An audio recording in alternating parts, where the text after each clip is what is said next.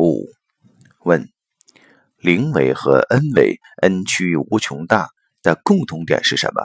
为什么使用维度这个概念？答：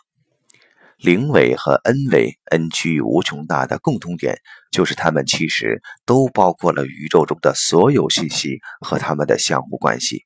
这叫宇宙全息律，也就是实际上它们所包含的内涵是一样的，就是。零维也具足宇宙一切智慧和它们的相互关系，那 n 维 n 趋于无穷大，自然也包括一切，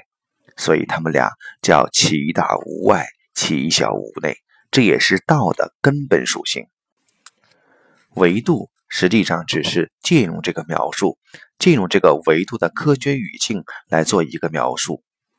我在过去二三十年的研究里发现，这个语境跟所有的宗教逻辑系统、智慧系统之间的关联非常容易，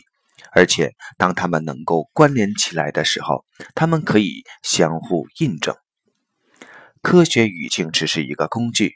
借用这个工具，不同的系统对空间有不同层次的分解，